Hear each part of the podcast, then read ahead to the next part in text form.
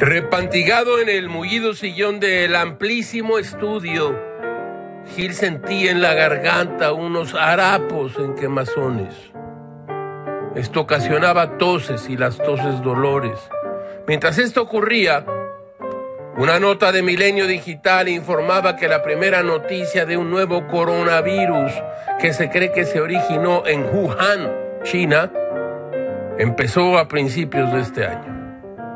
Bastó poco tiempo para que el 11 de enero se informara sobre la primera muerte ocasionada por el misterioso virus que, según análisis, podría tratarse de un coronavirus.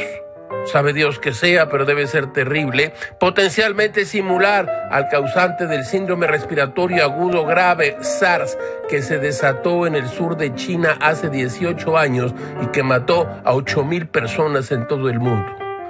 Gil sintió muy feo. Las epidemias le dan miedo a Gamés. El brote ya ocasionó la muerte de 17 personas en China.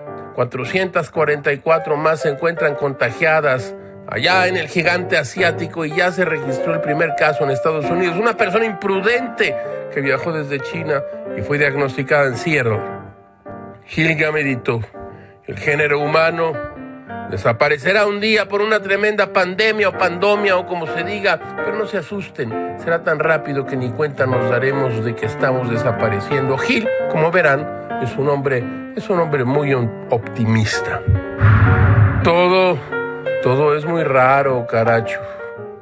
Como diría Molière, casi todos los hombres mueren de sus remedios, no de sus enfermedades.